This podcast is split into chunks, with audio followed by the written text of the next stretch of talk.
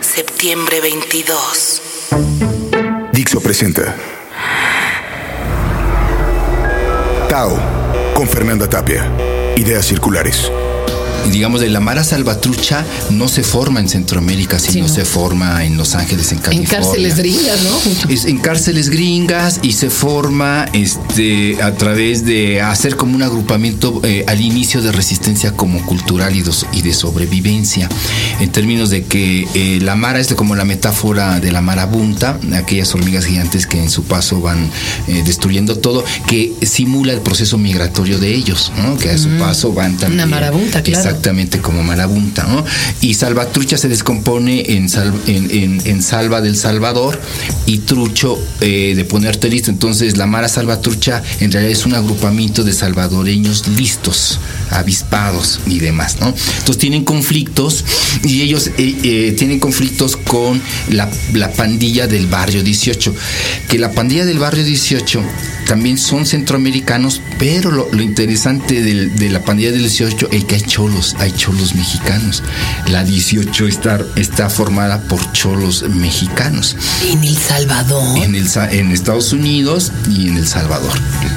Entonces, eh, entonces hacen una rivalidad muy fuerte por los territorios, por la disputa de las mujeres, por la disputa de negocios en en, California, que después se reproduce culturalmente en Centroamérica con los agrupamientos que hay y que tienen en Honduras, en Salvador. Están en México, me decían que hay maras, por ejemplo, mucha mara alrededor de el área de Tulum, Quintana Roo, todo eso. ¿Y quién están ahí? ¿Los salvatruchas o los M18? Ambos dos, ambos dos. O sea, del barrio 18, eh, por toda su ascendencia más cholilla mexicana, latina, y este, la MS-13.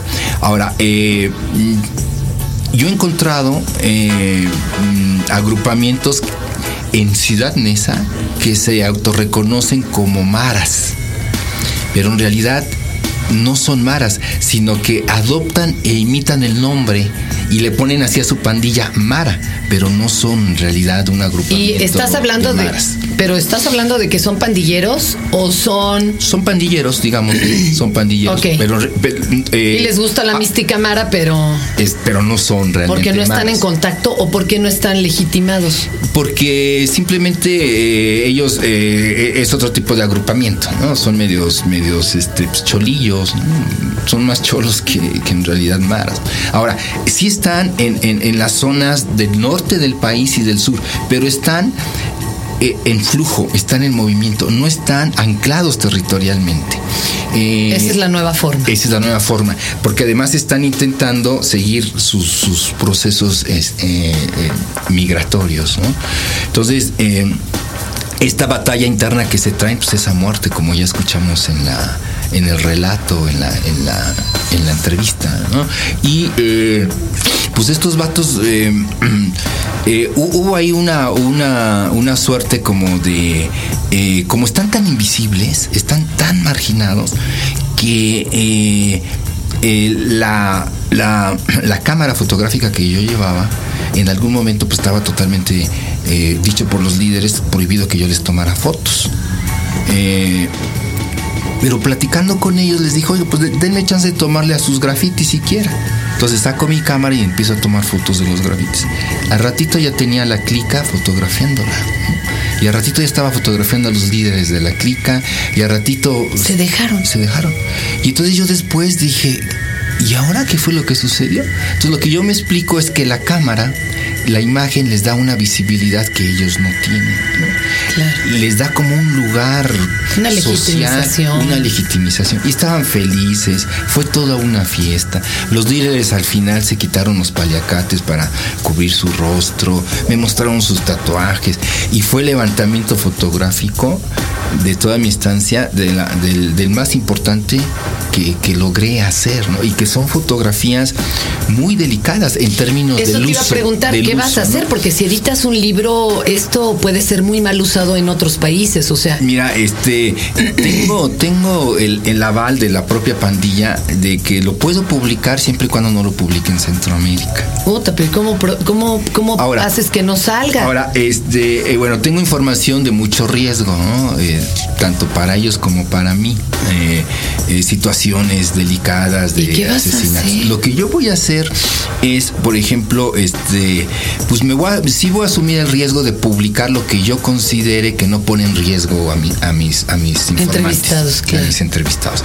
Eh, la otra la otra estrategia es simplemente no dar eh, la información que a la autoridad eh, represiva le pueda servir como para identificar y en ese caso reprimir. Entonces voy a cambiar nombres, escenarios lugares, o sea, ninguna información que a ellos les, pueda servir. Ahora, y en, y en lo que investigué que tanto el FBI y los cuerpos de seguridad quieren saber, yo ya más o menos lo tengo, lo tengo, o sea, la información la tengo. Y ahí sí tengo un dilema, o sea, porque por una parte es dar cuenta de las nuevas formas eh, eh, en que las dinámicas de estos grupos se dan. se dan, y la otra es si lo publico, entonces le estoy dando justamente la información. Pero también hay un problema ético porque son delincuentes. hay una parte ética muy fuerte, ¿no? Pues sí, son delincuentes. Sí, hay una parte eh, ética. Yo entré en conflicto. De hecho, yo creo que yo todavía no salgo de, en el conflicto. Pues es un problema moral. Ético totalmente, porque yo me preguntaba, bueno, ¿y yo para qué carajos quiero esta información? ¿no? Información de violencia, de muerte, asesinatos, ejecuciones. ¿De quién mató a quién? O sea... Después fotografías de, de los chavos de los líderes tatuados donde los tatuajes se ganan se ganan por acciones que, regularmente están, o si no es que todas, en el umbral de lo, de lo ilegal. Entonces tengo relatos y tengo todos los testimonios y tengo fotografías. Entonces yo me cuestioné mucho, ¿y para qué quiero esto?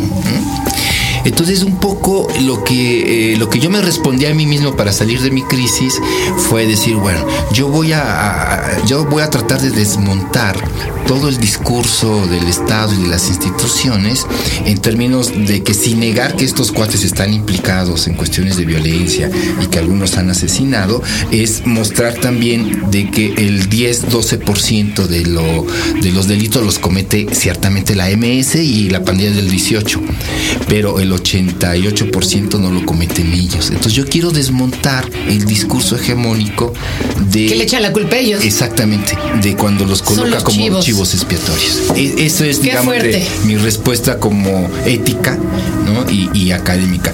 Hay ejecuciones extrajudiciales, este me tocó junto con el padre Toño ir a identificar a, un chavito de, de 12 años de, de la 18 que lo acababan de ejecutar, eh, lo decapitaron. ¿Y eran paramilitares o Eran paramilitares, ¿no? Y tengo muchos relatos de cómo están actuando los paramilitares. Eso lo quiero publicar. Quiero yo publicar lo que los medios y las instituciones no dicen cuando dicen el asunto de las violencias de Gamara. Dicen cuando ellos hacen la violencia, cuando están implicados en robos, pero no dicen cuando padecen la violencia, cuando son ejecutados, cuando son detenidos ilegalmente, cuando en las cárceles este, gestionan para que se den las masacres y los aniquilamientos entre ellos. Entonces, eso es lo que yo voy a publicar. ¿Y ves un escenario naciente así en México? con eh, tantos actores también implicados, porque aquí tenemos de todo, ¿eh? Mira, este creo que sí. Y, y hay, hay, hay, hay, algunas similitudes que yo estoy encontrando en términos, por ejemplo, de, de, la construcción de un pánico y de un miedo social que ahorita se está dando a través de que nuestro país está militarizado y se supone que es un país que no está en guerra en términos. Pues estamos en el lugar más violento de los países sin guerra civil, ¿eh? Sí, eh, nuestro país es más violento que Afganistán y que Irak. Y que es, inconcebible, es inconcebible, En, esta administración hay más de 10.000 ejecuciones, es inconcebible.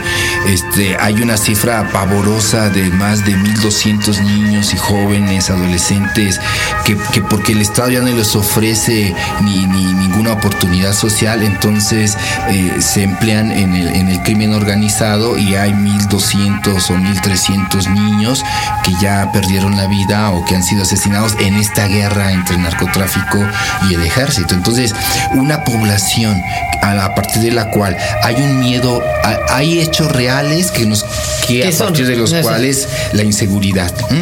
Eh, pero eh, eh, eso se sobredimensiona y se construye un miedo y un pánico social más allá de lo real. Y somos más manejables, ¿no? Control. ¿Y sabes dónde yo lo vi clarito? O sea, yo en Centroamérica tuve miedo todo el tiempo, miedo, miedo por mi seguridad, porque ahí me di cuenta de lo que estaba haciendo realmente, ahí me di cuenta, tuve miedo. Y de hecho yo, yo la ciudad yo no la circulaba en autobuses por, por porque era de las recomendaciones que me hacían. Eh, como sabes, yo estoy tatuado. Entonces, eh, la recomendación fue no mostrar mis tatuajes porque podía ser eh, detenido y podía ser inclusive confundido con, Mara, porque curiosamente la estética Mara es parecido un poco a que yo soy moreno, la Mara mexicano, moreno, soy mexicano, traigo arracada, la Mara también, traigo cabello corto, entonces más o menos eh, coincidían algunas cuestiones y además con tatuajes. Entonces yo iba cubierto de las de con camisa, camisa larga. Y yo me transportaba mucho de mi beca, me la gasté en taxis por mi seguridad. Más bien, casi casi me contraté un taxista que me acompañó todo el, los meses que estuve allá y él era el que me llevaba a, los, a los lugares. Él mismo me decía, oiga, ¿y qué está haciendo usted aquí? Y eh, oiga, ¿y por qué está entrevistando a los de la Mara? ¿Y por qué está entrevistando a los de la pandilla? Entonces, lo que me di cuenta ya es que eh, la, el, el, saturamiento del miedo y del pánico paraliza cualquier acción social. ¿Y sabes cómo lo vi eso? En la influenza. Si algo pasó con toda la sobredimensión y saturación de la influencia, mediático. fue un miedo y un pánico social de una pandemia cuando realmente era un virus de poca monta en realidad, ¿eh? un, virus de poca monta. Entonces, paralizados, paralizados y que va rompiendo los vínculos sociales. No podemos ir al cine. No podemos tocarnos como Tocarnos a los cuates. Entonces, eh, digamos que ahí hay un símil. Y la otra, la construcción de un enemigo, ¿no? El enemigo allá es la mara, la pandilla, y acá el enemigo, me parece, es de yo sí, yo sí creo que, que, va más encaminado al lado de la, de la disidencia. ¿eh? O sea, de, los enemigos son los, movimientos sociales que están ahí. Y tiene varios años ya, sexenios de que esto se está viendo. Se siente uno malo, podrido por no estar alineado, ¿no? Exactamente. Y no tienes trabajo, es más difícil. Sí, no, y por ejemplo, este, hay que. Eh, a mí me preocupa mucho de que este, este presidente del empleo, pues es en realidad el presidente de la de la seguridad o, de la inseguridad, O sea, yo creo que nuestro país está en una situación muy delicada en donde estamos en el umbral ya de, la de, la mm, de un retroceso de eh, garantías individuales que hemos ganado eh, por ejemplo, la nueva ley está de seguridad en donde sin más ni más pueden intervenir tu teléfono, pueden llegar a tu, Entrar casa, a tu casa sin ninguna orden judicial. Eso se está, se está haciendo en Centroamérica y eso en México ya está legislado. Entonces es muy Qué delicado. Sí, eso a mí me da miedo. Aquí, este, por ejemplo, ver al ejército que ya patrulla las calles, por ejemplo. Es, y que retenes y que te pueden revisar. y además lo sabemos, ¿no? Por ejemplo, el asunto asunto es de que cuando tú tienes al ejército, el ejército no está preparado para estar en, las, en, una, guerra, en una guerra contra el narcotráfico. Entonces, lo que, lo, que, lo que está pasando es que el ejército está violando derechos ciudadanos, derechos de tránsito, por ejemplo, de la ciudad, te detienen, lo retenes y además, con toda esta lógica, entonces ha tiroteado a familias porque las ha confundido, ha tiroteado. En, en el tiroteo de Caleta no se habló, pero se echaron una familia civiles que no tenían y ya van, varias, ya van varias familias que, que ¿no? Y jóvenes que salen de la fiesta en cualquier estado de la República, ya tenemos casos, que no se detienen en los, los balean y, demás. Entonces, todos en ese sentido. también te da miedo detenerte en un retén, pues, como mataron al niño Martí, perdón, era un retén de la AFI. Pero lo curioso. Entre comillas, sí. Sí, lo curioso es que eran ellos Además. O sea, había agentes de la Era de la AFI metidos representando Claro, agentes de la AFI. O sea, Claro.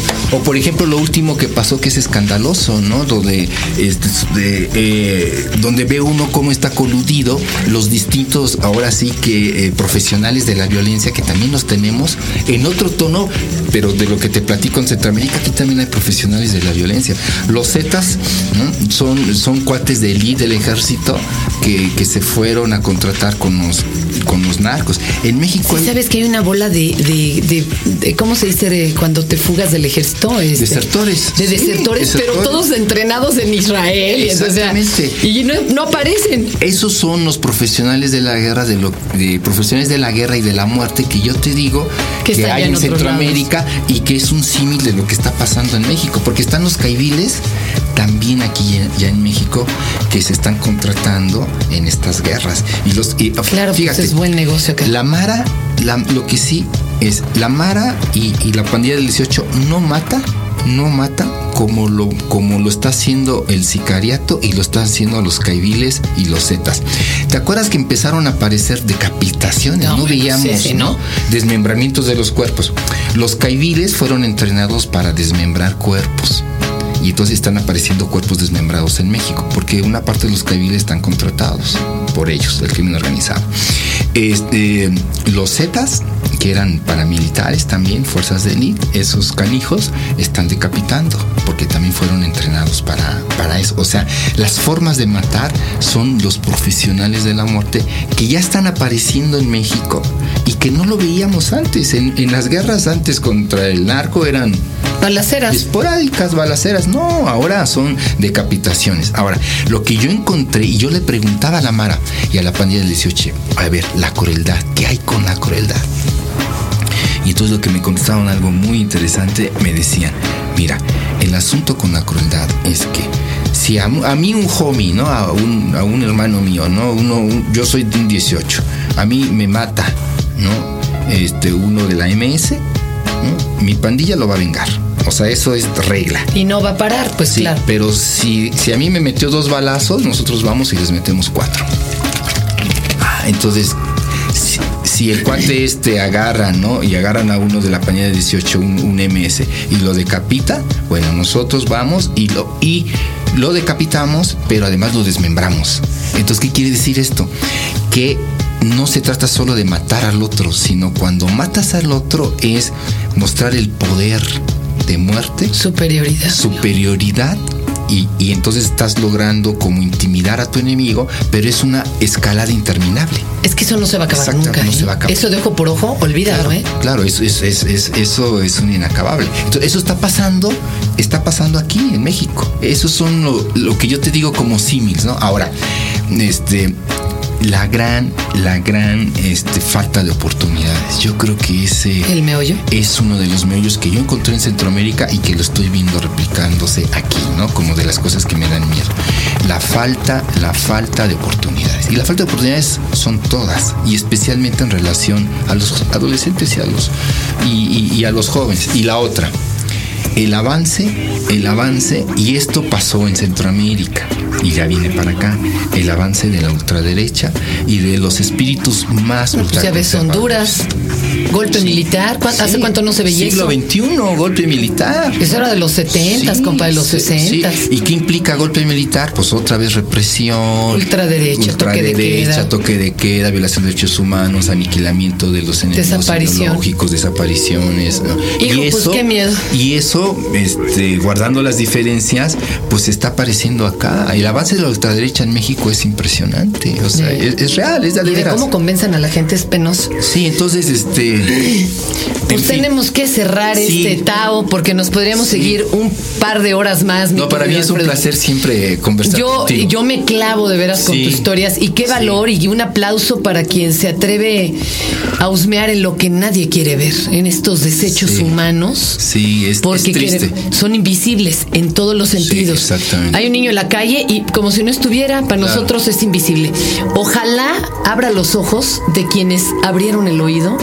Para escucharnos en esta narración de Alfredo Nateras y ese viaje a Sudamérica donde te fuiste a encontrar con Sí, el corazón de la muerte y de la violencia. Así es, así es. Sí, este, para mí fue una experiencia muy muy importante, muy de las que signa, ¿no? Yo vengo de otro, ya de otro lugar, académicamente también, y me estoy como cuestionando muchas cuestiones. Y yo creo que lo que tú decías es central en todo este asunto es volver a la utilidad social de los conocimientos y saberes que la academia y los investigadores construimos. ¿Cuál es esa utilidad social? Y la otra yo creo que sí, demostrar las tensiones y los conflictos a partir de los cuales se dan este tipo de... Y aprender qué hicieron allá para que no pase acá, pero lo estamos replicando. Sí, sí, sí. Y no hay memoria. Mi querido Alfredo, toda mi admiración y mi respeto y pues mi cariño. Un placer, un placer. Estar Gracias. contigo como siempre. Y esperamos que salga ese, ese vas material. A ver que sí, vas a ver que sí. Gracias, mi querido Alfredo. Sale. Tao, con Fernanda Tapia. Ideas circulares. Dixo presentó.